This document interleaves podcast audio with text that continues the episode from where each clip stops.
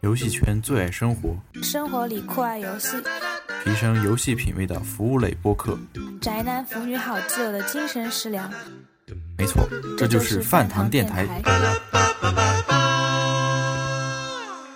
播客由任天小饭堂特别奉献。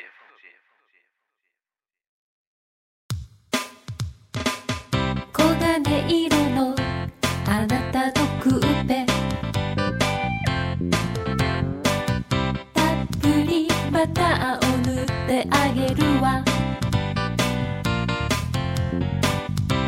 橋を抜けて桟橋へ。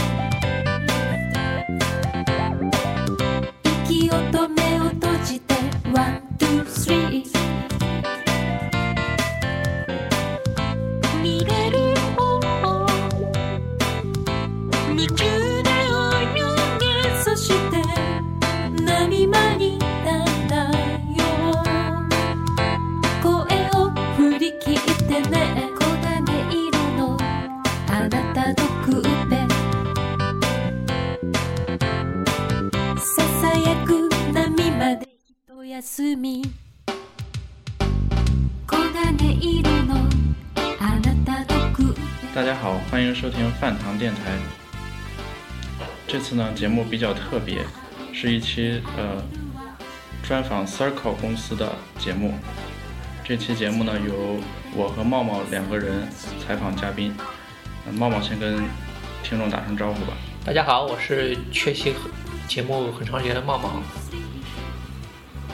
那么这次的嘉宾呢，就是 Circle 公司的 CEO Chris。Chris 跟大家打声招呼吧。哎，大家好，我是 Chris 吧。嗯，很多听众可能对 Circle 公司不是特别的了解，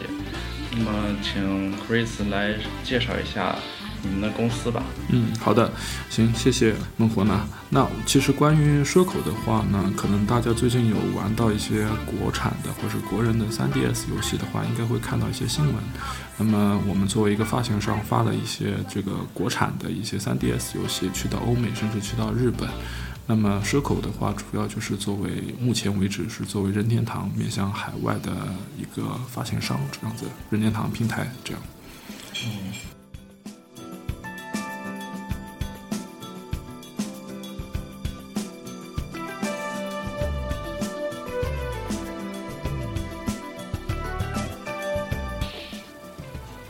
那么咱们就切入正题吧。那么就说一说这个，呃，大家比较可能比较关心的几个事情。一个就是，嗯，先聊一下 Circle 公司啊、你们就是开发的这个呃发行游戏的这个平台是是如何选择的？关于发行游戏的平台这一点呢，其实呢，不久前有呃同样的人问过我同样的问题，呃，这样子就是早期其实我们是在做 console，甚至做到了 PSP 上面，但是后来呢，我们考虑到一些经费的问题，所以呃。就是我们呃，就也算是误打误撞吧啊，就进入了这个 DS 的研发当中。在 DS 的研发到研发完了、发行了产品过程当中，我们其实学到了蛮多东西，也看到了市场的一些潜力。于是我们就投入了更多的资源，专注在了这个任天堂的平台上面。当然，DS 过去了之后就是 3DS 了。任天堂的平台当中，当然也包含了 VU，那我们也有投入一部分的资源在这一块上面。你可以说就是呃，它算是一种机缘吧，也算是早期因为我们公司的资源有限，就选择的一个方向是朝着一个成本啊、风险比较低的方向去考虑的，最后的一个得出来的一个结果就是啊，任天堂的平台这样子。然后在任天堂 eShop 上也是很成功的，就是现在做到这种。嗯，谢谢谢谢。其实，在我们的角度来看呢，就是呃，我们想要做出更多的国产的游戏，那才叫做成功。目前为止，我们只是刚刚起步而已啊。呃，这种呃这种几个平台之有有没有什么差异呢？是这样的啊，呃三 DF 的话呢，或者 DS 吧，早期我们从 DS 切入的话呢，就是它的，可能我传达给大家的感觉就是，哎，好像开发成本比较低，其实它的那个技术门槛是非常高的，因为它的那个技能是应该说是最那么多平台当中最差的一个，呃，包括现在 3DS，我一直拿它来跟 iPhone 一在比较，到底谁会比较强一点啊？那呃，它技术门槛是非常高，所以你要在一个这么低机能的平台上面去运行一个那么强大的游戏，那需要很多的技术优化。这一点大家看到开考啊，他们公司做出来的产品真的是非常的厉害，这个技术啊。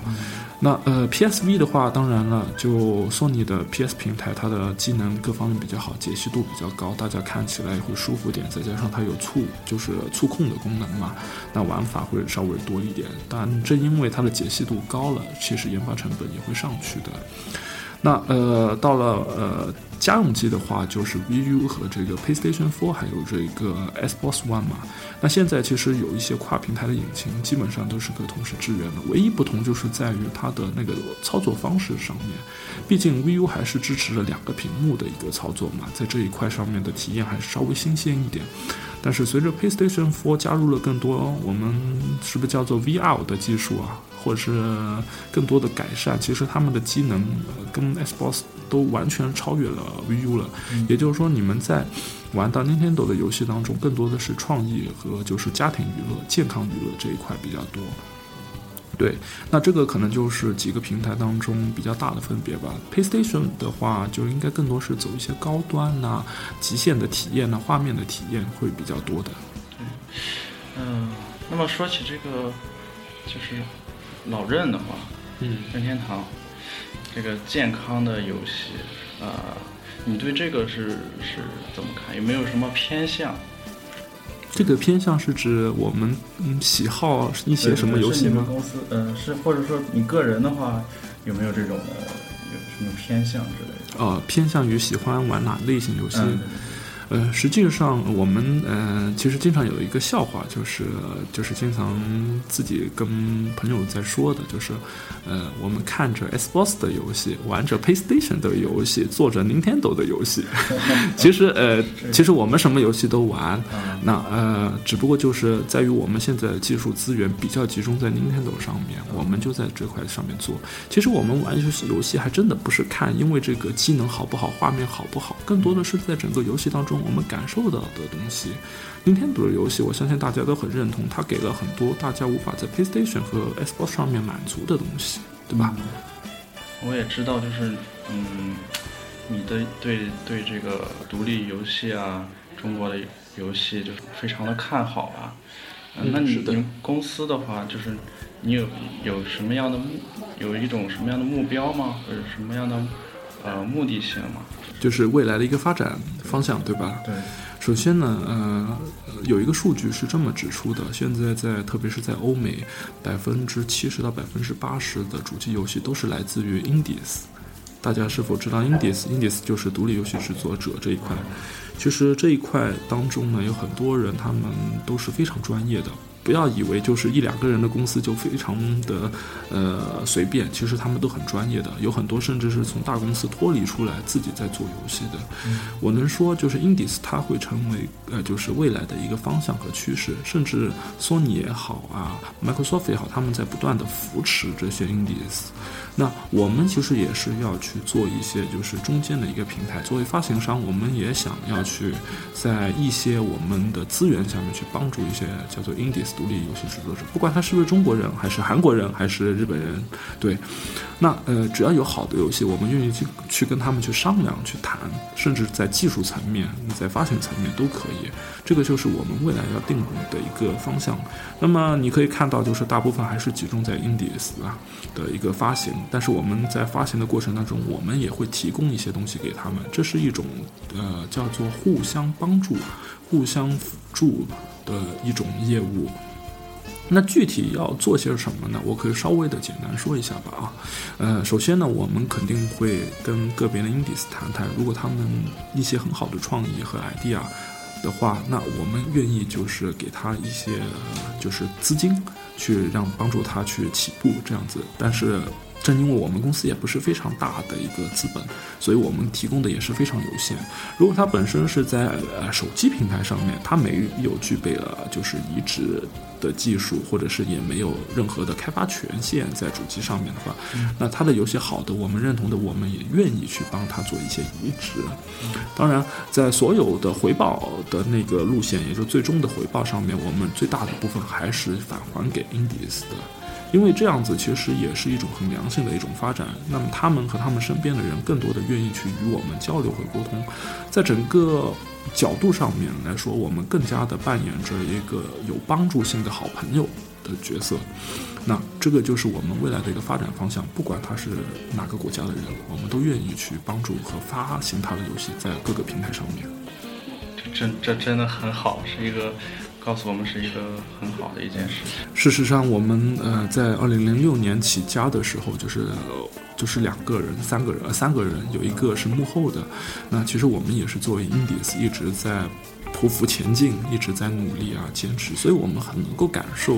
i n d i s 当初做游戏的那一份热情。当然也有一些高傲的心态，我也能理解，因为每个人对于自己的创意都是非常的自豪的嘛。那甚至对于现实的一些呃困难，我们也能理解。所以我们曾经是 i n d i s 所以所以我们是 i n d i s 呃，就是一直成长下来的一个果实。那我们也愿意就是拨出我们自己的资源去帮助其他的 i n d i s。说到你们这个零六年的起步，那么有没有什么在前进的过程中的一些坎坷呀？因为感觉的话，二零零六年是 Indies 游这游戏是等于这这概念刚刚刚提出嗯没多少这时间，那个时候这大家对消对消费去买这类独立开发者这游戏也不是很认同。嗯。你们那个时候有没有就是遇到过什么这这困难之类的？二零零六年的时候，呃，我们是在香港成立的，两个开发人员，一个幕后的朋友，他提供了一部分资金。那当然，我们也不是正规的一个资本起家的，都是更多的是大家，呃，合手合就是合手合力的一起去做一件事情。那时候我们没有这种 indies 的概念，说真的，那个时候好像 iPhone 一才刚刚出来，第一代，有很多身旁的人就一个人就跑去开发了一个 iPhone 的软件啊、游戏啊，那时候还不能叫游戏，可能是些很简单的一些娱乐软件。我们身旁有这样的一种概念已经产生了，对，那呃，这这样子下来的一个坎坷啊，其实是很大的，就是呃，在一个 indies 的概念刚刚形成的时候，正如刚才。呃，也提到了，就是呃，大家都不是很认可的前提下面，那我们的未来是什么呢？我们到底要做什么呢？是做完一款产品看它成不成功呢，还是说我们呃要去做外包呢？就是为了生计呢？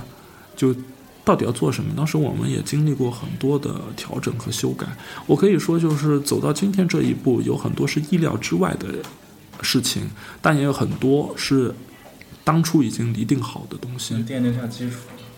对，这包含了什么呢？我们对于做整件事情的毅力，也就是说，作为一个 indies，如果我真的爱游戏的话，我肯定会把游戏给做出来。这一份毅力，不管是在资源的呃缺少、缺乏的情况下，还是说在身旁的人不能理解、不能支持的情况下，都要把它完善掉。这个就是我们对于这做整件事情的一个态度吧。那这是唯一奠定了我们走到现在的一个很重要的一个价值。那其他的一些坎坷也有遇到，比方说中间我们呃也有面临过一些资金的问题。举个例子啊，大家可能对于哎我们要怎么去开发 DS 游戏、任天堂游戏呢，可能会有兴趣。实际上，开发任天堂游戏呢，不仅仅是因为你要拿到哎任天堂的开发权，你还要向任天堂购买开发器材。对这些开发器材都是非常昂贵的。对于我们这样的 indies，到底能负担到多少呢？我们会需要就需要一些融资的计划。当时，那我们也有找过一些融资的朋友。那做各种各样的事情，遇到各种坎坷。那时候我们的想法也很幼稚，也遇到了一些就是一些人，最后可能是呃产生了一些矛盾，一些呃就是分道扬镳了。最后，那最后剩下来的。呃就剩下是我们呃很少数的人一直在默默的在做这样的一件事情，中间好几次就是被人不认同啊、不理解啊，那这样的坎坷远远大于我们哎做一件事情的技术上面的障碍。因为身旁的人如果不支持我们的话，那实际上我们做这个东西，我们自己觉得我们再有能力的话，实际上我们也会质疑自己，到底能不能取得别人的认同呢？这个才是最大的坎坷。至于技术层面来说，肯定也会有，毕竟，呃，从开发的角度来说，大家可以想象到这是国外的一套东西，那我们怎么去学习这套东西呢？那我给大家说一个呃我自己的经历，就是呃我从读书的时候英语就不合格的，对我只是真的是不合格的，对然后变成了就是我们为了去学习这方面的技术，为了跟国外的人交流，日本人去交流，跟美国人交流，我自己就是强迫自己去去回信啊，回一些英文的信件啊，去看一些英文的内容啊，呃，技术上面的东西。慢慢的，我的可以开始跟外国人的朋友去交流起来了。实际上，在整个过程当中，你可以看到，就是我们为了做这件事的那个毅力和恒心，帮助我们克服了很多问题，甚至给了我们很多想象不到的东西，包括了我们的英语也成长起来了。那呃，这些都还好，就是在这些技术上面的，其实我刚才也说到了，最大的坎坷还是在于就是身旁的人能不能认同整件事情。中国的游戏环境、游戏市场，它对于这个行业，对于这个有理想、有梦想的行业，或者是这个方向是否能够认同，这个就是我们现在遇到的最大的一个问题了。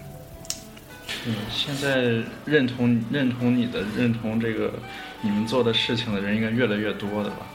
随着呃微软、索尼他们呃就是一些主机入华的计划，慢慢的有很多人开始关注了这一块。当然，也随着我们开始出了一些就是有中文的 3DS 游戏的时候，更多人也开始在就是微博啊、信件上面支持我们。其实对于这一点，我们内部的同事，包括我自己，也是非常感动。而我们开发者也万万没想到啊，中国有那么多人在期待着。事实上，呃，能得到大家的认同是感觉很开心，就等于你，呃，就等于你做了一桌的好菜，然后被人欣赏了、赞成、赞同了你的呃厨艺非常的棒，这样子你会感觉到非常的开心。对，那呃，以后我相信也会越来越好。嗯，对，越越来越多的人会开始就是回到了最初的那个理想梦想的阶段。哎，我们其实也很想做主机，越来越多的公司啊，indies 都愿意去放下身段，甚至是不计较得失去做这个行业。那整体来说，它就是一个很好的一个趋势，我们也很乐意见到这样的一个前景。我们的节目擦肩擦到了一位神秘嘉宾，嗯，请他跟大家打声招呼吧。呃，大家好，我是 Game 呃 GameLock 的老黎。有没有呃，您这边有没有考虑过，就是说开发其他平台游戏，包括现在 X 也进呃 Xbox One 也进来了，有没有考过 Xbox 或者是 PSV 或者 PS4 之类的其他平台？啊，呃，这位神秘的嘉宾真的是出现的非常突然呐、好，呃，回回回答你的就是提问呢啊，那其实是我们是有的。目前为止，我们也正在筹备着一些相关的产品。那这当中不排除有一些移植的产品，也有一些原创的产品。呃，对我们其实有这方面的计划的。呃，这边的话，上周也我们也参加了 IDX Xbox 那个开发者会议嘛，看到就是说微软和百家和这边也愿意为就是说国内的开发者，呃呃，特别是独立游戏开发者提供很多优惠。呃，有没有你们是否已经和他们开始接洽了？就是说谈这方面的事情，呃？好好，那呃，一些不能说的我肯定不会说，但是一些大家都知道的事情的话，我也可以告诉大家，就是呃，ID S Boss 这个计划是应该是二零一三年的时候就已经公开了，嗯当时可能国内还不是很清楚这个事情。呃，我们其实是在去年年底的时候已经开始进入申请了，比较早期的。那呃，在真正的就是好像是在真正的拿到了一些开发器材的时候，那个时候国行还没有开始贩卖。对，对所以呃呃，其实国行这一块啊，就是百家和这一块，他们还并不知道我们的存在。就是在中国，哎，有一家叫 Circle 这样的公司，他们是微软的开发者之一。那也是我们主动去接，就是联联络他们、接洽他们的时候才，就是他们才认识了解了我们。那在交谈过程当中，其实他们也提出了蛮多的。嗯，很有帮助性的讯息给我们。比方说，如果我们要做一款游戏，那这个内容是什么样子的？会不会就是抵触到一些评审上面，就是在中国送审上面的一些内容呢？怎么样去避免呢？以及我们要做一款游戏的话，在整个就是。推广和发行上面呢，应该是呃走怎样的一个流程会比较合适啊？他们给了蛮多的，就是针对国行这一块的经验给我们。那我们也一直在学习和跟他们保持着一个交流。至于会做些什么样的项目的话，目前还真的不能告诉大家。好，那再回到任天堂平台吧。我们想那个。当二零一六年，你们那时候应该是在主机平台的话，应该是硬件概念是 Xbox 先有提出这概这概念，并在它那个屏幕上没有发行。那个时候 DS 平台的话，其实还并不是很多有这方面的这这内容。那那方面，那个你们从那方面那个时候去开发之后，是你们从什么时候开始觉得，哎，这个平台是是是能做的，或者是？有价值，有就有价值，有有有就有客人这来买的，因为因为我们一直都知道，这任天堂平台其实这玩家的话，其实也是比较那个比较怎么说，比较偏单机，并不是很习惯从网从网上去下载游这这游戏，特别是那种下下载是独立开发者游戏。关于这一点，我首先解释一下任天堂的平台的 Indies 这个情况线啊，它可能稍微跟 Xbox 和 PlayStation 有点不大一样，就是任天堂的 Indie 的概念其实来的比较迟，对它应该是从 VU 这一块才正式的开始推广起来，它也推广了一些跟 VU 的研发有关的一些计划，去帮助一些 Indies 的。早期的任天堂的平台呢，其实你要去申请的话，你必须要以公司的名义去申请开发权。那，呃，我自己是，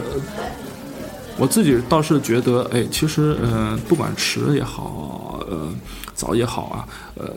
我们其实，在做这件事情上面，在本质上没变，变的只是说，我们用什么样的名义去，去包装自己，我们到底叫 Indies 还是叫公司还是叫团队？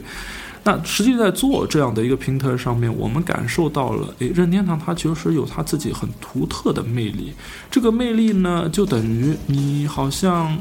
说到了口袋妖怪，大家就知道 3DS。你喜欢口袋妖怪的话，你就肯定买 3DS 一样。同样的道理，你喜欢漫威的电影的话，你就会去呃，就是去电影院去看他的电影。同同样的，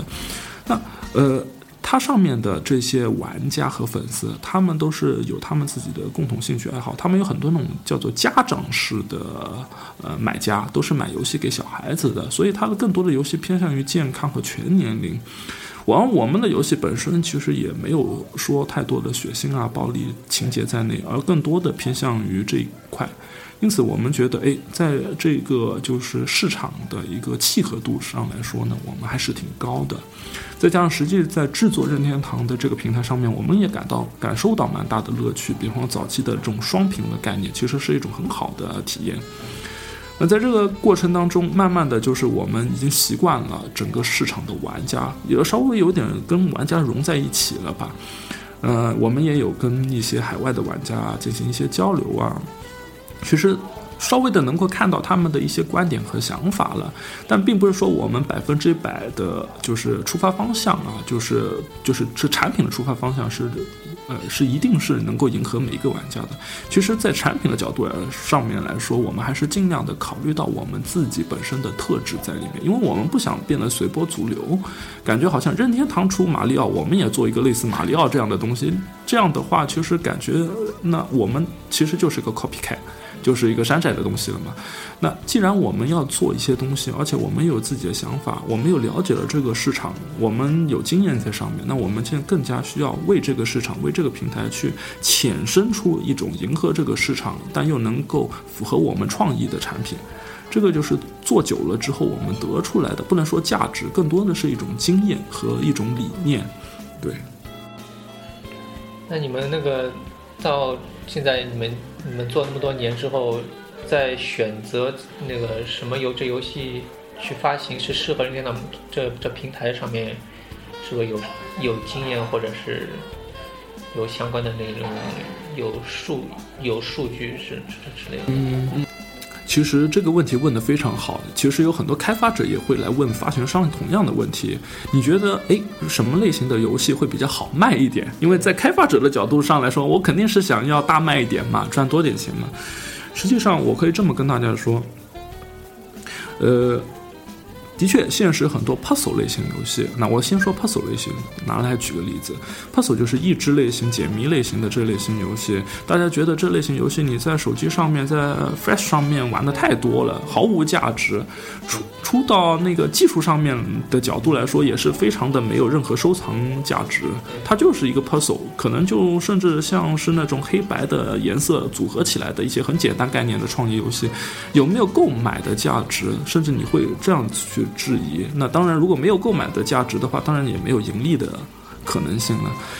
Puzzle 游戏来说，并不是它呃，就是益智类型游戏来说，并不是它没有它自己的市场价值，而是你怎么去帮这个市场定定位这个价值。我举个例子，就是说为什么会有人去玩 puzzle 游戏？那么他们玩 puzzle 游戏，他们想要得到的是什么东西？作为开发者和发行商，你是否知道这一点？如果你只是觉得你手上有个 puzzle 游戏点子不错的话，把它拿去发的话，你完全不考虑市场的后果，大家喜不喜欢的话，你 OK，你可以这样子去做，没问问题。但是如果你能理解为什么大家玩洛克人，为什么大家玩 puzzle 游戏，为什么大家玩口袋妖怪的话，那你能理解这样的原因，你再去做这样的一个游戏的话，那就说明了你是很聪明的，在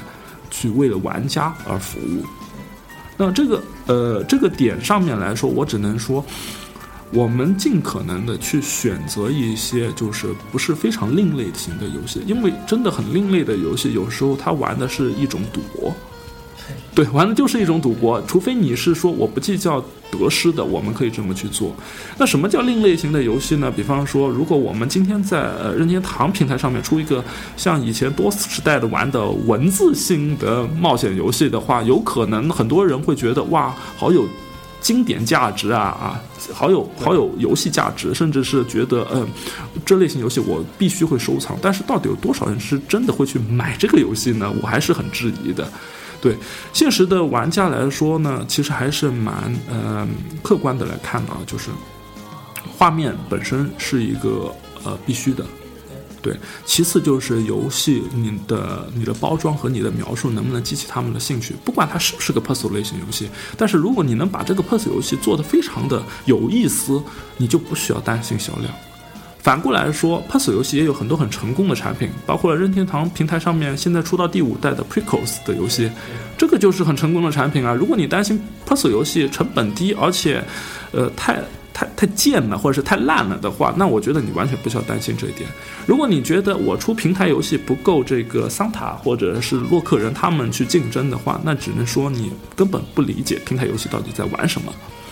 如果你有了经验，你有了想法。我觉得任天堂的这个平台上面，不只是不是任天堂平台，甚至 PS 的平台上面都非常适合你去做游戏。而且有一点你必须要做好，就是你要考虑到这个平台的用户体验，他们的操作体验，你是否能够为他们创造出这样的很好、很舒服的体验。如果你能把这个东西给做好的话，那这个游戏你还是卖不好的话，那只能说你没有选中一个很好的市场时机点。嗯，那呃。那像刚刚你说的，就是在游戏的，嗯，在游戏那个，就怎么样玩让让玩家去买这个游戏？我们都知道任天堂它平台其实最近才有下 demo 的这个概念嘛。嗯。像以前的话，其实就三张图，一些简单的文字介绍。你好像有条影片吧？对，有条影片，就是你们怎么从这么简单的一些这这方面让玩家去。去了解这游戏，因为其实这这还还挺难的，在推广不是太有。嗯，是的，呃，我我必须跟大家这么说，就是呃，首先我也想了解到，就是大家怎么样去关注到一款游戏，它什么时候发表这个讯息呢？是从哪是从哪里听到的，或是看到的呢？这个其实不外乎都是在网络上。或者是身旁一些玩 3DS 或者玩 VU 的朋友跟你说有这样的一款游戏存在了，当然也有很多是本身是有一个 IP，那这个 IP 大家一直有留意着，不管是微博还是推特，各种各样。那我我我们的推广其实是更多的针对于在于媒体上面，因为呃我们有这个地理位置的限制，我们不可能说跑去美国那边开一个什么什么展会，或者是加入一三，动用很大的成本去做这样的一件事情。的确，我们有自己的考量在里面，但是我们推广更偏向于一些核心的媒体。举个例子，就是任天堂他们有一些核心的媒体网站。这些民间的网站，其实他们的那个粉丝量、用户量还是蛮高的。我们会在上面跟一些编辑，呃，就是有一定程度的交流，也有他们的那个联络方式，会跟他们去进行一些就是互推。那这是其中一种，另外一种就是我们也会在 Miiverse 上面，现在任天堂的这个社区里面进行一定程度的一个宣传，然后包括我们自己官方的一些推特啊。或者是官方网站呐，当然还有 YouTube 上面，我们也会制作一些游戏的宣传影片，各种各样。那呃，不外乎的，其实我们现在还有在做多一层的，就是呃，在国内进行了一定程度的一个宣传，不管是在新浪微博，还是可能接下来我们会提高密度，去跟各大媒体朋友们一起去交流，甚至提供这个游戏评测，呃。这一层面上面去让更多的人了解到我们的游戏，那我们的整个 network 渠道就是会不断的去提升，而且我们做这样的一些事情来说是出于一种友好分享的态度去做，而不是出于一种恶性营销的方式，因此我们希望大家。看到就是我们作为作为发行商，我们是很积极、很友好式的去把我们的游戏带给所有人。也许有一些游戏大家真的是没注意到，哎，它的存在。那呃，我希望就是在未来我们的整个就是发表过程当中，会有更多密集式、友好式形式的一些宣传，让你们可以留意到。那这样子的话，也会对于我们自己就是推广游戏本身这价值来上面来说，有很大的一个提升。说起那个新浪微博，呃，最初的时候，其实是我们饭堂电台的一个主播叫安菲尔德，他发现了你那个个人的微博上面有有一一几条那个游戏的消息，嗯，然后然后他跟我们就是说了这件事之后，我们也在呃我们饭堂电台的官方微博上也有转发嘛。哦，是的，我有留意到，对，是吧？嗯，这个其实也是也是一种巧合。是的，我想最大的巧合是来自于《魔王的盒子》这款游戏的中文版，刚好更多的国内玩家有注意到了。对。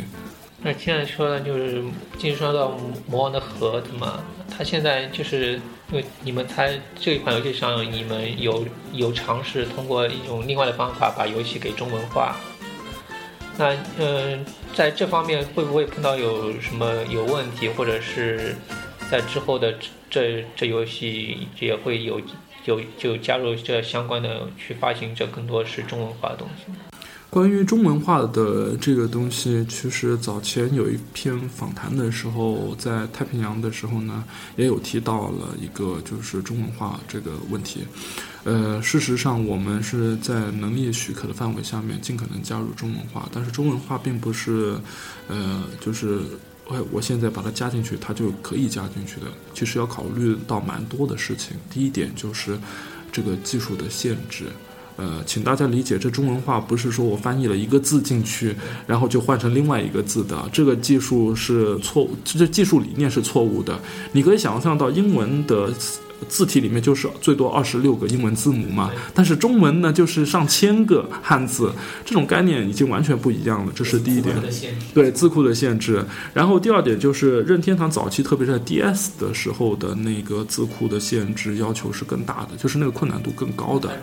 对它不像 PSB 这样子可以直接整个就是字体给载入进去的，那这个做起来会比较简单一点。那么，另外就是，当然，呃，因为我们有其他地域的发行商，比方说日本的发行商，他们肯定是优先于考虑日文版为优先。如果你加入了个中文版，让他们去以中文版考虑优先的话，他们会觉得不切实际。那么在他们的考虑范围内，他们觉得这个会造成了一些额外的开销，甚至是觉得这个，呃，没办法给他们带来额外的利润的话，他们就会宁可选择不需要中文。那我们要去做很多非技术上面的一种就是调节吧。对，因此还是有蛮大的障碍。只是现在开始，从魔王的盒子开始，包括魔王盒子以前也有一些游戏，呃，像水滴、许苏库，就是这款在日本卖的是有包含着中文的游戏。这些开始我们都慢慢的在跟那个就是开发商和发行商在交流，在一早的过程当中，先考虑好加入中文。那当然，我们的就是交流的点是以这个推广的意义为主，并不是说，哎，呃，加入了中文就可以担保它一定会卖得非常非常多。只是说，我们作为一个中国的开发商，或者说我们作为中国的发行商，我们想要加入中文的意义，是因为我们想要告诉大家，哎，其实，其实中国也有很多为了梦想而努力。为了 console 主机，我们年幼时代的一种梦想而不断的奋斗的人存在。那加入中文，其实它就是一种精神上面的意义，当然也是回馈给更多中国的玩家。不管你最后喜不喜欢这款游戏，你如果真的喜欢这款游戏，你肯定会很想要中文。对，呃，那我问个问题，就是说加入中文之后，会不会就这款游戏的销量就上去了？有这样一个情况出现吗？呃，这个问题其实是，嗯，我们没有任何实际数据去支撑我们这么去，呃，就是赞成这一点。但是我们也不反对有这样的一个可能性。我拿《魔王的盒子》这个游戏来做一个呃举例吧。嗯，《魔王的盒子》当时是确实是在国内有做一些呃推广，包括了在微博，对，包括了也有一些微博上比较有点小名气的朋友帮忙去宣传了一下。它的首日和首周的销量，比起我们就是呃早期的一些游戏来说，都显得会稍微高一点。那我们自己猜想，肯定是有很大的中国玩家，呃，买买买买买买三个字这样丢出来，还真的是行动了。我们也很感谢这类呃玩家，甚至心里面也有有一阵小小的冲动，觉得以后我们一定要做中文游戏，不管怎样，打死都要做中文游戏，这样的一种嗯感慨吧。呃，销量上面来说，我不能保证它真的是因为中国的玩家带动了很大一部分，但至少我知道了有很多中国玩家在关注这件事情，心里面真的是挺呃窝心的，对，挺舒服的。那呃，未来当然了，刚才也回到了刚才那个话题，就是我们尽量的去调节和呃，就是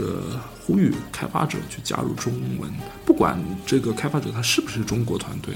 那我们甚至可以免费为他们提供中文的，就是 localization 啊这样的一个服务，都希望他们能加入中文。但是也请大家，呃，能够谅解，就是我在这里说的，不代表最后我们每一款游戏真真的可能有 有会是有中文，而没有中文，大家就不要跑来骂我了，因为我们只是说我们尽量的去呃呼吁做这样的一件事情，但是我们没办法更加担保，因为开发毕竟不是我们，对。嗯，而且就是还有还有呃很多其他的因素在其中。是的，嗯不过也希望是以后包含中文的这游戏，如果是发行好的话，就不要在以后是七国语言了，可以对再加一一国一语言，一国语言就是中文。对，说到这里的话，其实呃，正因为所趋嘛，那呃，就是港台版的话，如果只有一个圆，我们当然是考虑繁体中文了。也就是说，为什么没有简体中文这样的一个概念了？那如果是美版的话，当然也是以这个英语为主了。毕竟，呃，就是当地的市场，包括任天堂的政策来说呢，它还是要求着你一定要有当地的语言，这是最基本的。那为什么不能说双语呢？这里刚才也解释到了，可能很多是技术上面的规划，很多 indies 的独立游戏制作者，他们在最初的构想和技术的层面上可能不是很完善的，导致了就一开始可能就没有把这个中文给考虑在内，甚至说觉得日后可以再添加。对于这个日后觉得有点太过天真了一点，实际上这样的添加是呃，就稍微的有点困难的，那最后就没有实现出来啊、日后添加中文这样的一个结果。嗯那那就是呃我们这边看到，就最后的游戏大多都是就先发欧美版，对呃，再回到呃亚洲到日本，对最后才是港台。呃，能解释一下，就是说为什么是这样一个顺序吗？呃，少量的游戏我们还是日本先发的、嗯。啊，那呃，大部分就是的确是先美再欧，嗯。最后是日本和港台，嗯。呃，甚至韩国这样子。嗯。呃，顺序上面是这么理解的，就是那在日本我们需要呃，就是日本的发行商配合我们对，但日本发行商他们有他们自己的一套流程，而且在提交给任天堂评审整个游戏的流程上面来说，也是比欧美更加繁琐的。那导致了就是呃，可能我今天提交了游戏给日本的任天堂，真正这个游戏到上架，即使我今今天做完了，我提交到上架的话是三个月后了。嗯这个是在日本的任天堂有一个叫十三星期的流程，具体我就不说了。很复杂。对，那在北美的话，整个过程就会比较简单一点。你只要今天做完了提，就今天提交都没问题。只要通过任天堂评审的话，最快一个半月左右就可以上了。在欧洲的话呢，嗯、其实会有点延误，除了是因为本身有翻译的问题，因为欧洲它除了呃英语之外，还是要求你有法语啊，其他的。对对对，那呃，当然有一些是最低限制的了，就并不是说你一定要有七国语言嘛。还有一个比较严峻的问题就是这个评审问题。嗯欧洲呢，整个欧洲的评审呢分成两大块，一个叫 PUGI，一个叫 USK。其实如果你要把欧洲的澳大利亚包含在内呢，还有澳大利亚有一个专门的评审，啊，好像叫呃呃 OF 什么的，我忘了，因为我们好久没有处理澳大利亚评审了，就那个其实是最麻烦的。那我我想要表达的就是说呢，呃，在三个地方评审，你三个地方通过，而且三个地方花的时间都不一样，而且三个地方通过了，你才能够提交给任天堂。那这个过程就是非常的长了，这个也是为什么导致了欧版一般都会比美版稍微的久一点的一个原因。至于港台版的话呢，回来就是呃亚洲了。那因为港台版和韩文版都是日本任天堂负责的，所以整个提交过程还是给日本任天堂。但是在日本的发行商的角度来说，当然是先考虑到日版卖的好不好，再去想你的什么港台版啊、韩语版呐、因此你们会看到，就是说，哎，呃，日版出了之后，好吧，我们现在开始去考虑一下这个中文版啦，啊、韩文版啦，于是又经历了一段时间。再绕回来。对，所以呃，可以说是所趋的问题，但是你也可以说是每个地域的流程不一样。嗯对，但有一点是很多玩家比较是困惑的一点，就是任天堂他宁愿选择翻韩文版都不翻译中文版，真的韩国这市场比中文这市场大吗？嗯，我其实没有太多韩国市场的数据，我们只其实只卖了几款游戏在韩国市场。嗯，整体的感觉，如果按百分比来说，有可能韩国市场只是日本市场的百分之十，在任天堂平台上面，而那个港台市场有可能只是日本市场百分之五，呃，甚至更更少。呃，为什么没有中文版？呃，港台版我们就不算，我们说中国大陆版。那呃，中国有神游嘛？那其实这个操作过程我还真的不是很清楚，因为呃，貌似除了神游自己在发游戏之外，我还真的没见过任何第三方的在中国神游那上面出过游戏呃，插一句，神游的话，现在呃，三 C 证书也被注销了，所以说现在没有神游了。嗯，好吧。那就是说，说说起刚才这个语言语言的问题，嗯，那么任天堂对这种加入中文的这种语言，它有有什么样的态度？它是怎样的？嗯，这么说啊，嗯、早期我留意到网上有一个十万人请愿的，对对口袋妖怪的这件事情，当时任天堂好像也给了这样大家一些回应吧。可能在这件事情之前，可能任天堂还真的没意识到，哎，中国有很大的一票的玩家，其实那种怨念呐、怨恨呐、已经集结到一个十万人，可能还可能事实上可能更多的一个程度了。但是呃，我们在跟呃日本任天堂的或日本的发行商的交流过程当中呢，有一些呃叫做就是对中国文化有点了解的发行商，包括现实的法海沃斯他们的呃 CEO 呃就是在台湾长大的，那么对中国文化、中文的文化都有了解的，呃，他们其实是很想要去做。这样一件事情。大部分的日本的发行商，他们也其实很看好中国市场的，因为现在日本市场是处于一个饱和状态，他们想要找一个突破口，但是他们也很担心中国市场到底值不值得去做，所以他们其实是处于一种想做又犹豫不决的状态，因为他们看不到任何的实际的证据。就等于今天我们说跟大家说，我们呃出了一个口袋妖怪的中文版在中国，但是我们能不能保证它真的会卖到十万套的正版销量呢？有可能请愿是十万个，但是实际上是卖不出十万个。所以这个也就是任天堂也好啊，日本的发行商也好，他们比较犹豫的一个点。但我们呃曾经在跟那个任天堂，就是香港，在开会的时候交流的时候呢，任天堂香港那他们是很积极的，希望有更多的中文游戏进来到这个港台甚至中国大陆的市场，因为据我所知道，有蛮多的港版的 3DS 都是咱们大陆同胞购买的。那但是毕竟这个弹丸之地，它现在的销量还有它的就是对比起日本来说，我刚才也说了，可能不到百分之五，至少我们的游戏这样啊，我不知道其他的就是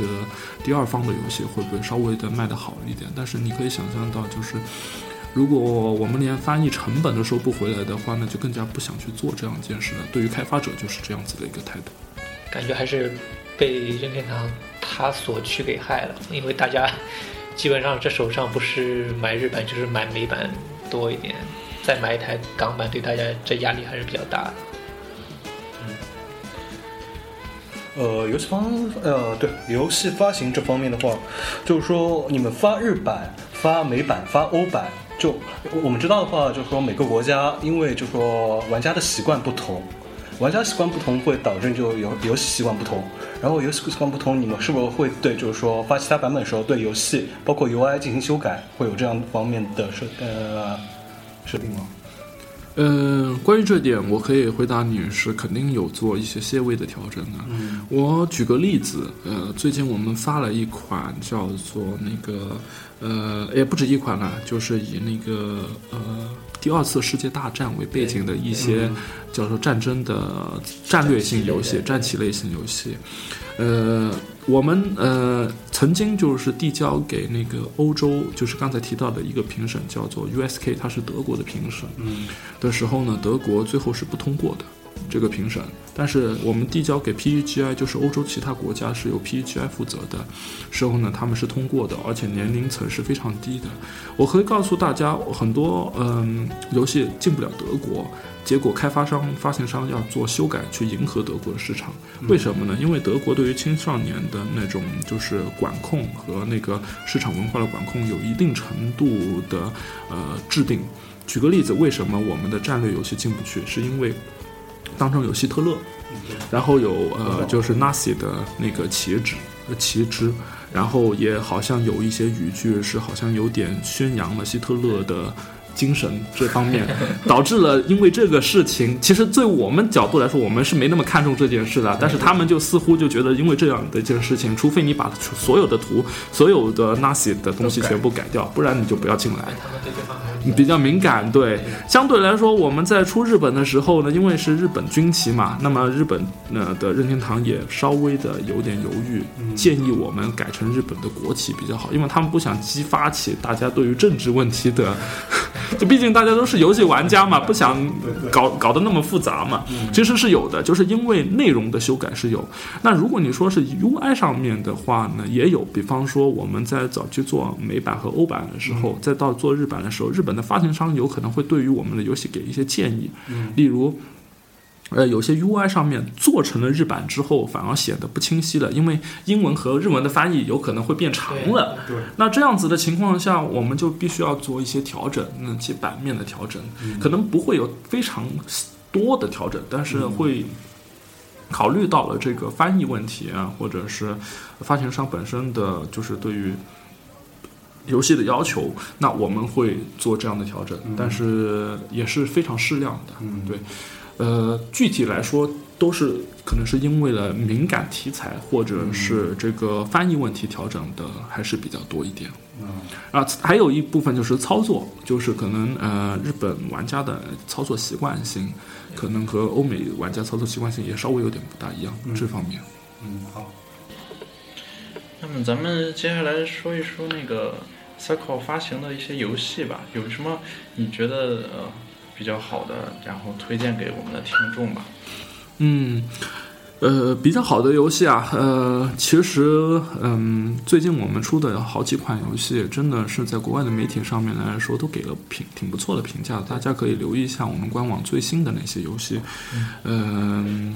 就是包括我们有在日版上面上的，就是那个《Fair Room》这款游戏，呃，就是国内是有一些这个呃，就是民间的媒体把它翻译成《小小勇者》，但是我可能要告诉大家，就是我们接下来就是在呃，就是正式进入了这个就是中文版港台版的话，我们不会用使用这个名字了。但是我可以跟大家说，这款游戏是挺不错的。如果你喜欢那种呃早期塞尔达类型风格的游戏的话，和和解谜的要素的话，那这款游戏值得推荐。而且非常容易上手。哎，对对，而且它是那种，呃，其实也算是偏休闲一点的，没有那么核心的，大家不用想象到有非常大的压力玩 RPG 这样子的，没那个意思。那还有一些就是我们的自己的那个城堡征服者，其实也算是比较偏休闲一点的了啊。如果你喜欢策略类型游戏的话，可以多点去看看这我们最近出的那些城堡征服者。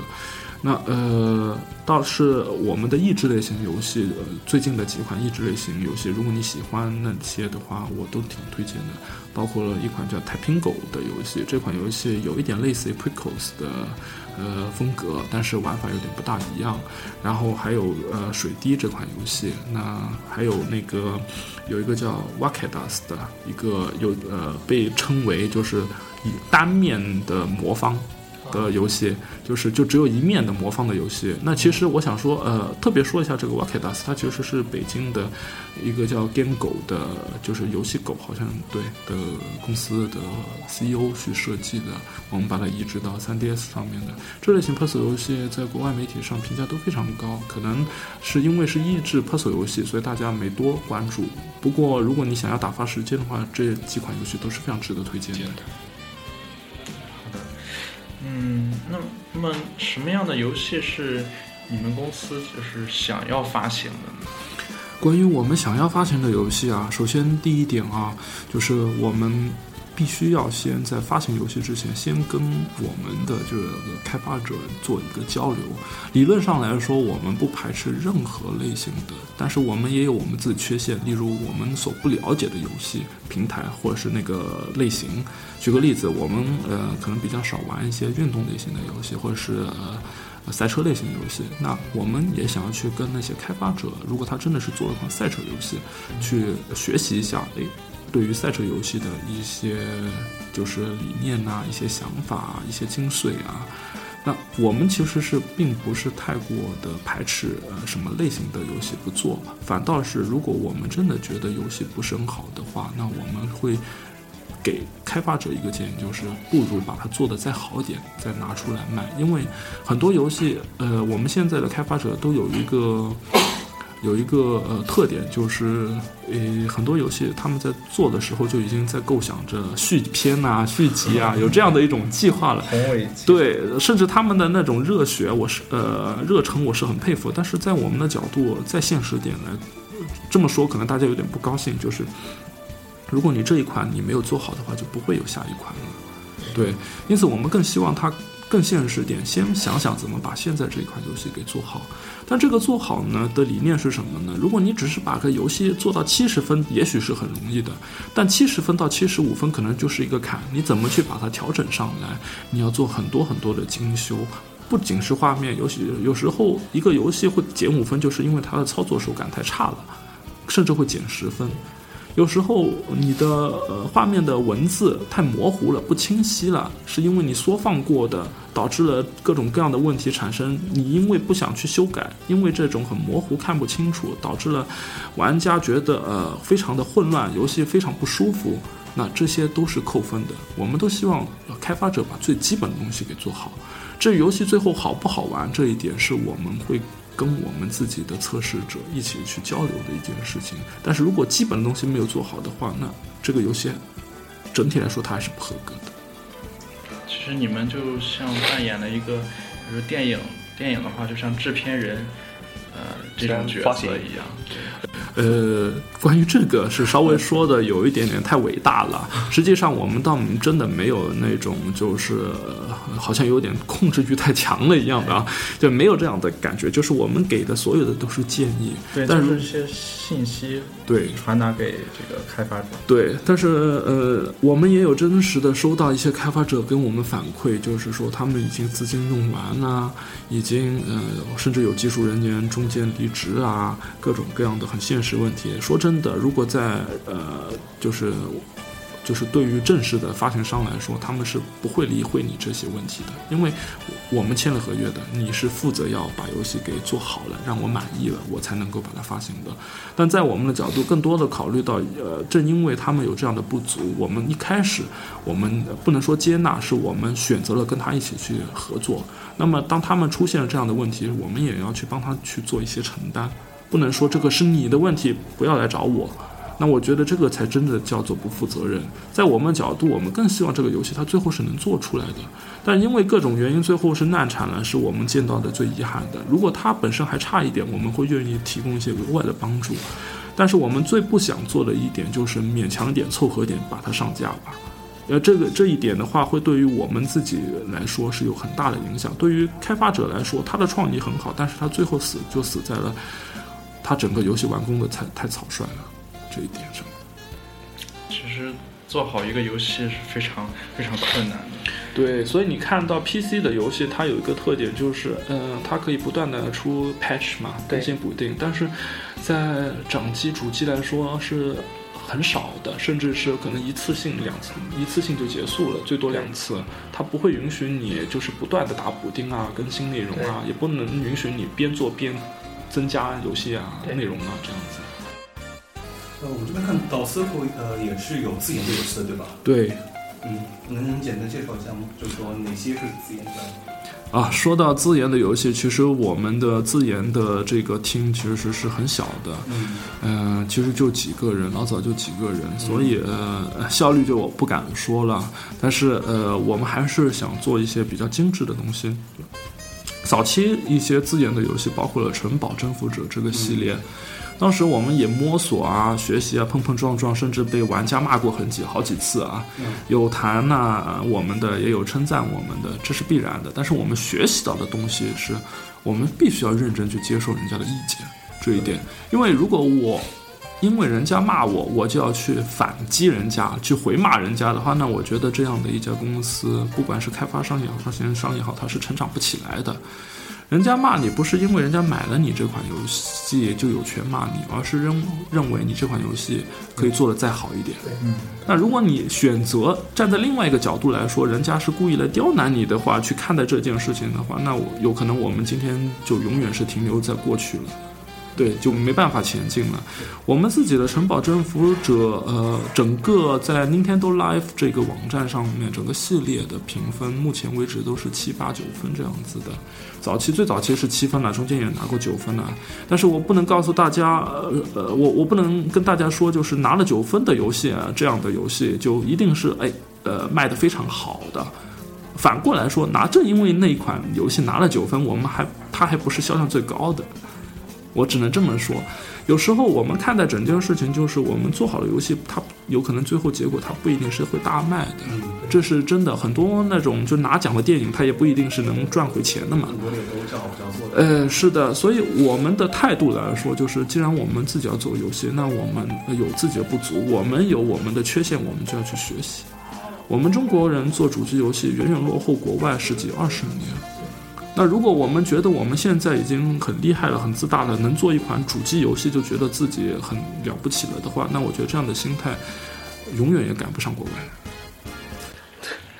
呃，我们现在看到的话，就 F2P 的模式也是比较盛行的嘛，就在近两年，F2P 的模式比较盛行，然后其付费模式也是被就是说游呃游戏认可的。然后就说你们自研的游戏有没有考虑过，就是说用这种 F2P 的模式，free to play 免费游戏，然后通过下载呃通过内购，像现在老人平台上面也有不少的 F2P 的游戏，包括版本亚瑟王啊，然后头文字 D 也都上了老人平台，嗯有考虑过这方面的？嗯，呃，我想先问一下大家啊，一个问题就是，大家对于在玩任天堂的 free to Play 游戏上这这一点来说，大家有什么样的感想吗？你们觉得呃会玩吗？好玩吗？以及它呃有价值吗？呃，我相呃，我先我先说个数据吧，就是说我们现在看到，呃，PSV 上面有《索尼战记》对吧？索尼战记 V》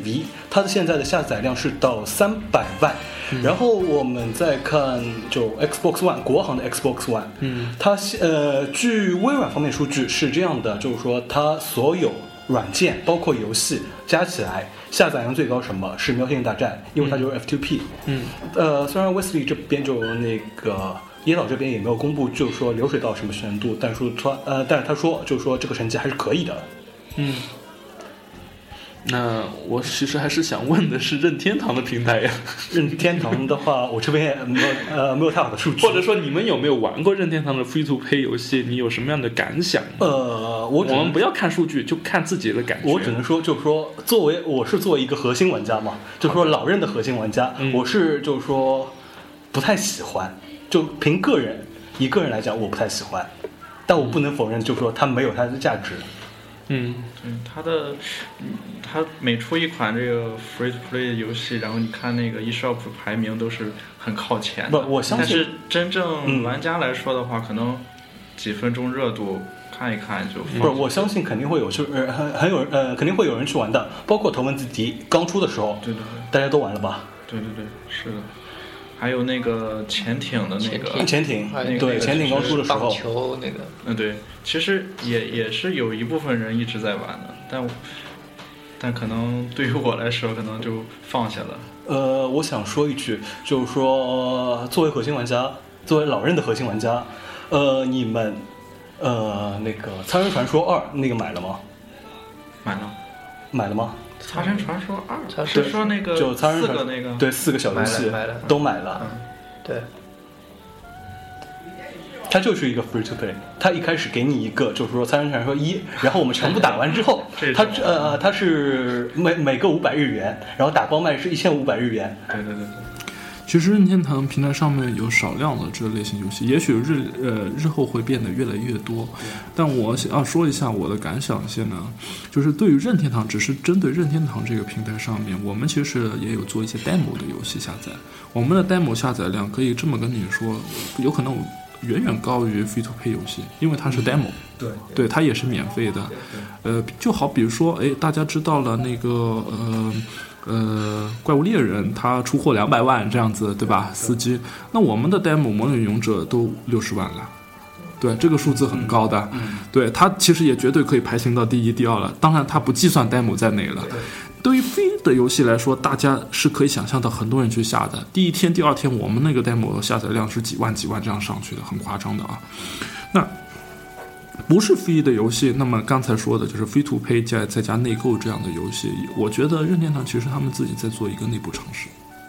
对他们其实没有特别的去跟所有的开发者说这件事情到底好还是不好。从最初他们其实是是挺排斥这件事，到慢慢的愿意去尝试做这件事情。我觉得大家要更多的是先关注一下。呃，而且他们也在关注玩家到底能不能接受这样的一种态度，任天堂这样的一个态度。因此，对于任天堂平台，我自己是有点保留的。我会觉得，如果玩家像刚才刚才大家一样的，都其实是有点反感的，甚至有点放弃了这样的一种心态的话，任天堂他也会体会到的。那他会选择一部分一部分，也就是说，他不会让所有的游戏都变成 free to pay，或者大量游戏变 free to pay，他还会是以考虑玩家，因为在他的角度，永远是玩家优先的。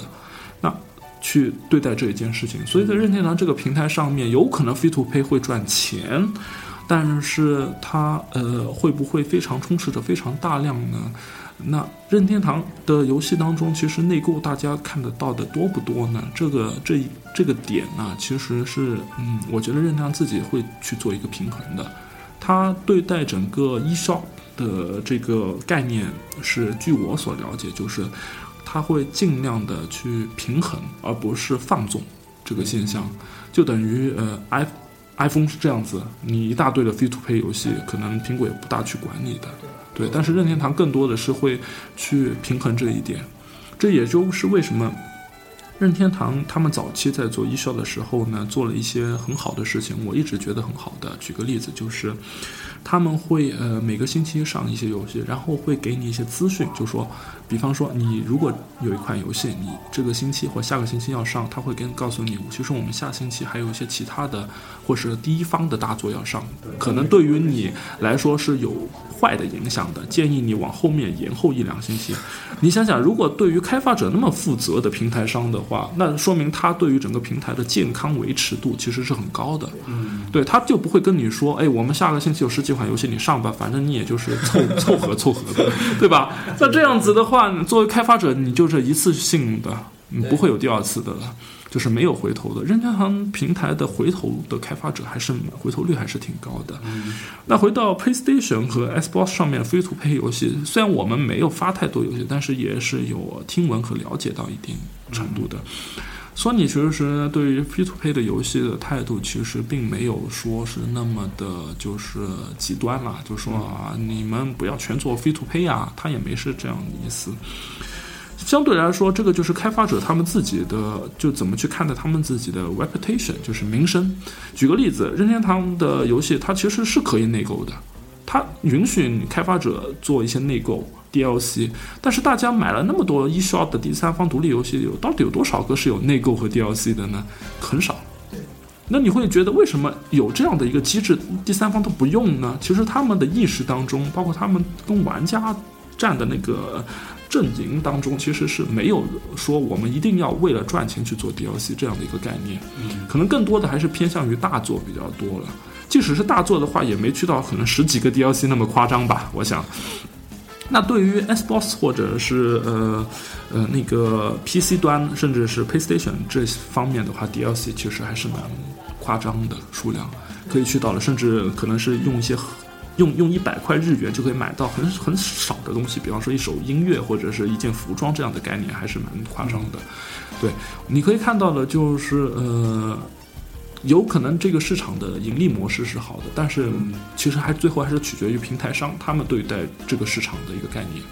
呃，我想说一下，就关于 DOC 这个问题。首先 DOC 这个话题就是老人自己提出来的，大家都知道，呃，当时是火焰文章。就火焰文章这个东西提出来的，然后现在到三 DS 呃三 DS 上面，什么什么游戏的 DLC 最多？还是火焰文章，呃火焰文章的 DLC 加起来已经快两万日元了吧，然后啊啊想起来还有还有有的还有代号 SE 那个节奏剧场也是 DLC 最多的。其实我觉得这一些只是个别的，真的有 IP 的产品。嗯，我我们不能就是呃，就以以偏概全呐。我们还是看整体的啦。嗯，在这个 Free to Play 游戏上来说呢，我绝对认可数据上面说的话，那个是现实赚钱嘛。很多可能投资者也好，他们也是看这一块的。对，那呃，我们会不会为了去做这样的一呃，就是赚钱这个模式啊，去出大量的 Free to Play？或者是日后会不会把任天堂的平台也做 free to pay 呢？因为这样的一个模式呢，我会告诉大家，就是我们只会去针对一些适合做 free to pay 的游戏做 free to pay，如果不适合，我们是不会去勉强他去做的。举个例子，我们的开发者他本来就不想做 free to pay，我就想让让大家一次性完整体验到我的游戏。那为什么我是为了要去做 free to pay 去跟开发者说，你做 free to pay 吧，可以多赚一点钱呢？因为本身的游戏设计就是让大家一次性体验。那就不要去搞这些事情。如果本身的游戏是说，哎，我非图胚，或者说游戏有 DLC，即使原版是卖钱的，但是它的 DLC 内容是真的是值得的。比方说，哎，我本身是玩一百个小时的内容，但是我加一块钱美元，我就可以玩多二十个小时内容的话，那我觉得这样的 DLC 它的意义也很好啊。对。对，如果你是只是因为加一块钱美元你就多了一套服装的话，那这个就是回到最早我跟金属马料说的那个话题：一块钱的白菜和五块钱的白菜的价值，到底是值五块钱还是值一块钱？这个就是你们自己去考量的。呃，刚说你说到 IP 的问题，呃，你们是不是以后会考虑做 IP 产品呢 IP 产品其实我们会做，甚至我们也一直有想法把最最早的一款就是《蓝岛物语》给完善下去。嗯比方说出第二代，其实早一一两年前我们就在筹备第二代的事情，但是因为当时的一些资源的不足，导致了就是整个项目有点拖延了。嗯呃，未来我们想要抓住一个很好的时机，看能不能把它完善掉。那这只是其中一个 IP，至于其他的 IP 会是什么呢？有可能我们也会去，就是从呃一些其他平台上面的一些 IP 嗯那一部分移植到另外一个平台上面去做这样的一个作业。举个例子，嗯，我们其实现实在那个，就是在那个呃那个大就是 Fair Room 那个 3DS 上面的，刚刚才介绍给大家的那款游戏当中呢，其实已经在做一个就移植 PSV 的一个考量了。那我们也为了这个 IP 去做了一些后续的考量计划，甚至有可能是呃任天堂平台的独占，但是这些都是目前还不确定的啊，请大家不要当做理所当然的事情，因为有很多的事情并不是说我们发行商拍板了就一定是 OK 的。嗯嗯，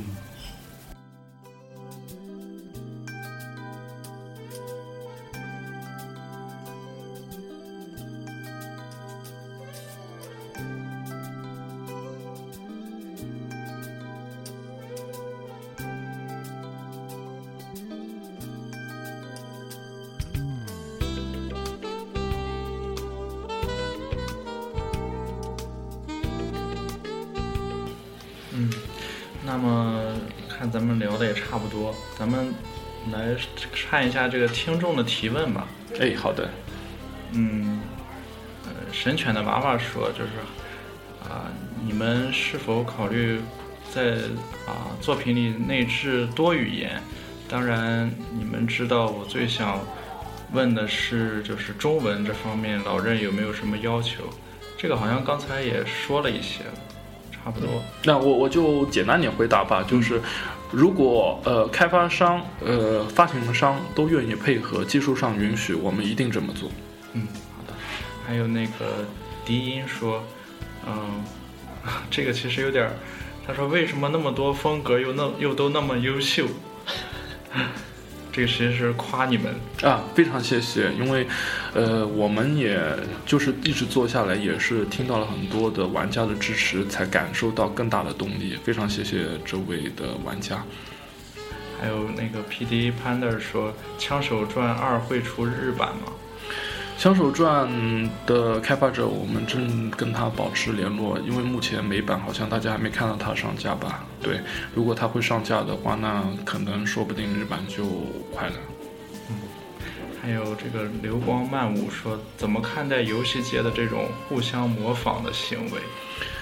有些互相模仿的话，我在很久以前呢，曾经听呃一位前辈跟我说了一句话啊，不管大家认不认同，就是天下游戏一大抄，对，没错，这样的一句话。呃，我是觉得你抄游戏也好啊，或者是模仿游戏也好，但是你要知道你为什么做游戏。如果你是为了赚钱的话，你就的确是抄。那你这样子的话，人前显贵，人后就要受罪了，就是这样子。嗯啊，还有安菲尔德高铁杆说，嗯、就是日版和美版都内置中文了，就是游你们开发的游戏。那么今后还有必要出港版中文吗？呃，如果你没有港版的游戏机的话，那呃，你又想玩中文的话，那我们也只能在美版啊、日版啊加入中文去迎合广大的玩家。其实这是一个选择性啊，就是不一定说你为了玩中文游戏一定要去买港版的 3DS。对于我们来说，我们只是想提供更多便利的途径给玩家而已。嗯然后呢，接下来是关于关于开发的几个问题吧。呃，全力奔跑的豆浆拉面说，3DS 的开发环境怎么样？还算友好吗？3DS 的技术开发门槛应该是对比起其他的主机来说呢是比较高的，因为它的机子的性能是比较就是低一点的，因此呃你不能说友不友好吧，只能说在本身在 DS 平台上面有经验的开发者，或是接受过 DS 平台的那种机能的磨练的，在 3DS 上面来说会觉得 3DS 已经算很客气的了。然后 PDA Panda 说，任天堂方面从 DS 到 3DS 有没有什么明显改变？哎，这个明显改变是指哪一部分呢？可能是开发环境或者是游戏。对，是开发方面的。呃，肯定是有的，就是现实的机能不再像以前那样那么累赘了，就是做很多事情都是要，就是哪怕是为了执行一个很简单的指令，都要去做一大堆的，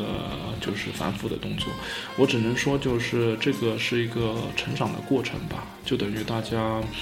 用到现在的那个一消的系统，感觉肯定也跟最早的一消有很大不一样，对，会变得变更便捷。还有就是关于 Circle 和 Fly High Works 之间的关系是怎样的？这个 Fireworks 呢，其实是 partner。Fireworks 的 CEO，呃，我刚才也在访谈中提到了，就是曾经在台湾读书学习。那我跟他很早就认识了，那他也是对游戏非常有热忱，非常希望去做游戏这一块。那么也因为这样的一个机缘巧合吧，他跟我说，呃，因为见到了蛇口一直这样支撑下来，我也要开游戏公司在日本这样子。那么算是互相勉励的好朋友吧，同时也是商业上的 partner。嗯，梦想去宇宙旅行的中，他说的就是比较多。他说这个 3DS 想开发的话怎么申请，然后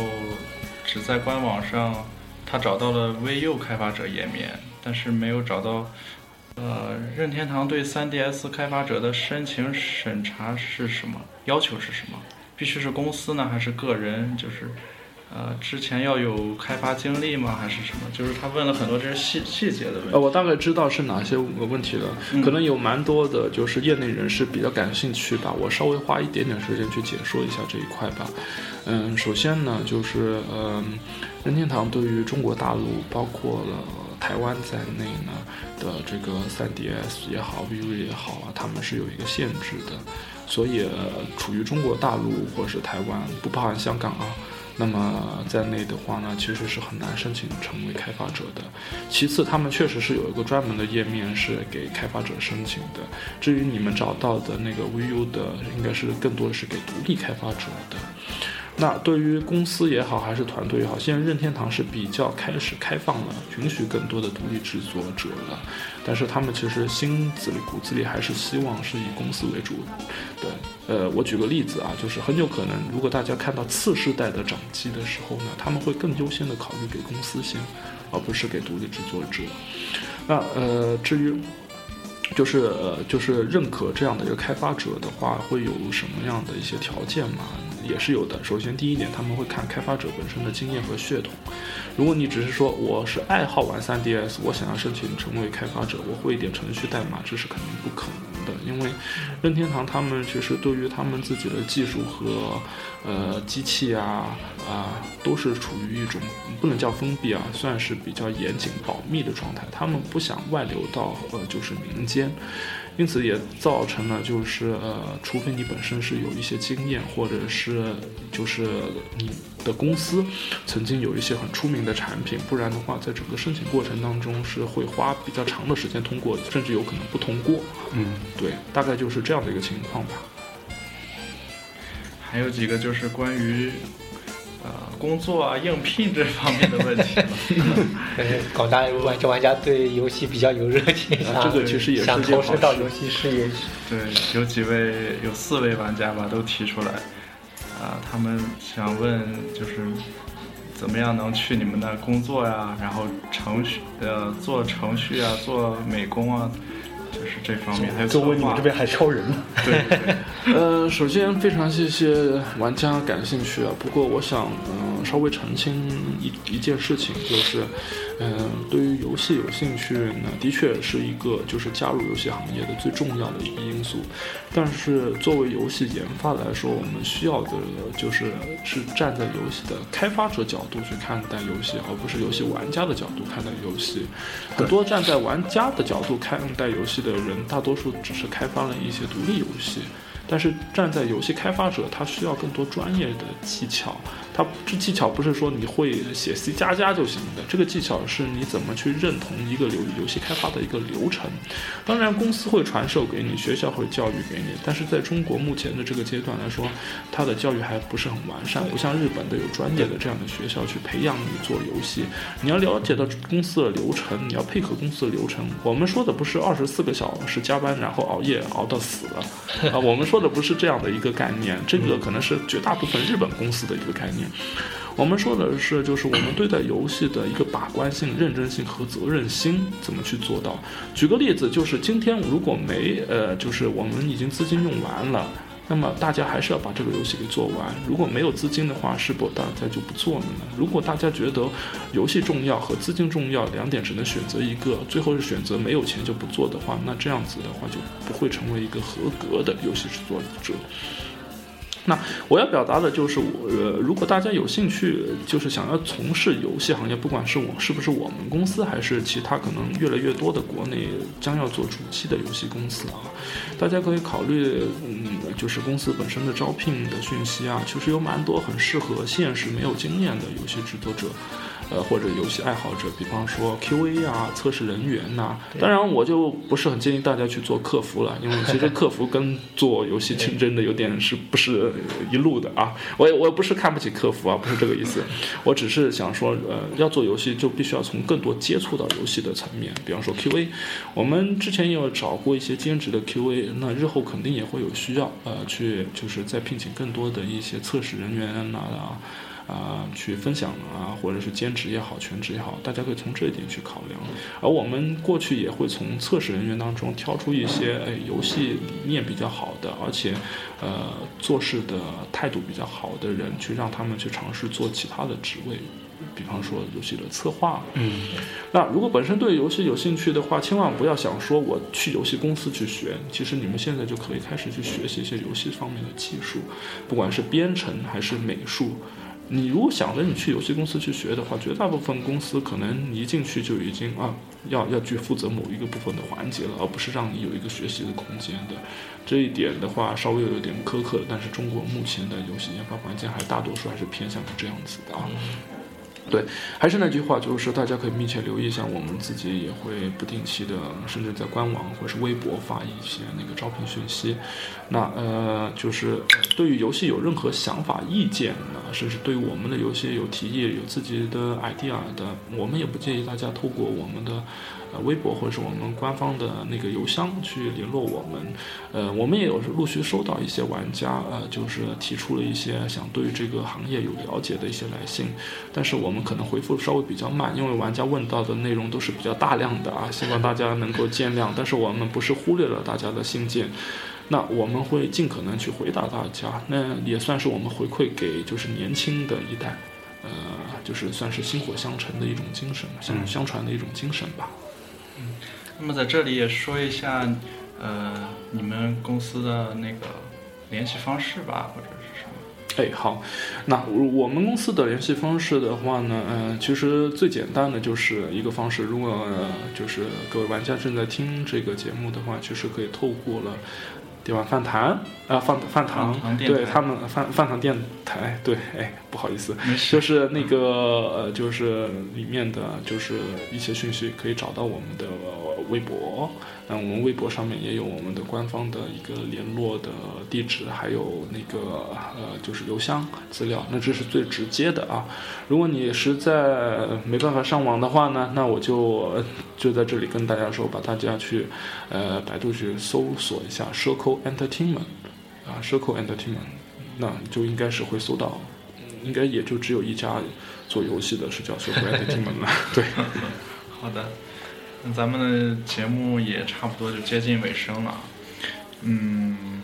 ，Chris 最后还有什么想说的吗？呃，说真的啊，就是这次被邀请参加这样的这次的一个访谈，我其实心里面还是挺感动的，因为呃，首先也很谢谢孟魂和各位主持，还有中间来加入的朋友啊，那呃。在我的角度来说呢，就是我们在做游戏呃，的确也会遇到了很多不如人意的事情，包括了可能游戏卖的不好啊，呃。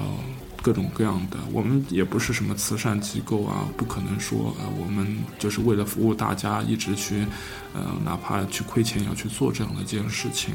正因为我们需要去赚钱，去帮助其他的 indies，甚至如果有关注到我们的一些讯息的话，也应该会留意到，我们也有做一些公益上面的事务，我们也有在二零一四年计划拨出一点利润去做那个公益事务啊，帮助一些就是疾病儿童。那呃，你应该会发现到，其实我们要做的事情，不管是从商业角度来说，我们是尽可能的从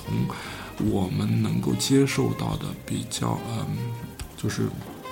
比较有分享的这种态度去做整件事情。我们不是呃，我们不是为求着那种千万啊、上亿的流水而去做的整件事情，因为我觉得，呃，要做这样的事情的中国公司实在太多了。对，你可以去。如果你为了去赚钱，或者是你为了去享受那种，呃，满足感的话，你们可以去留意这样的公司。我们做的其实不能说是不是为了梦想，但更多是梦想和理想。对，也有很多现实的。那我希望大家呃能够给我们的开发者，作为发行商就可以不说了，但是更多给我们的开发者一些正面的支持。我知道大家可能对于很多游戏有一些想法，甚至有一些嗯觉得做的不好的，但是我们的开发者都很愿意去跟大家去交流。那大家可以加入我们的官粉群，嗯，对，然后也可以就是直接的，就是发信给我们，我们会转发给我们的开发者，让他们学习认识到哎大家的一些需求。因为嗯，现在游戏行业啊，或是早期游戏行业，唯一缺少的一件事情就是玩家和游戏制作者之间的交流。这一点，永远就好像是中间隔了一层墙一样的。制作者永远是高高在上，玩家永远是下面的消费者，就是被迫接受了一些东西，你爱买不买这样子。我们不希望是这样，我们是更加希望打破这层隔膜。我们希望就是大家是可以呃，甚至有机会坐在一起玩游戏，不管你是做游戏的还是你是玩游戏的。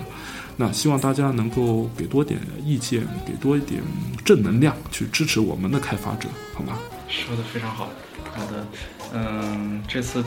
请到 Chris 也是我们也是非常非常的荣幸，嗯，其实其实呃，Circle 跟饭堂好像有很多方面非常的接近，其实以后可以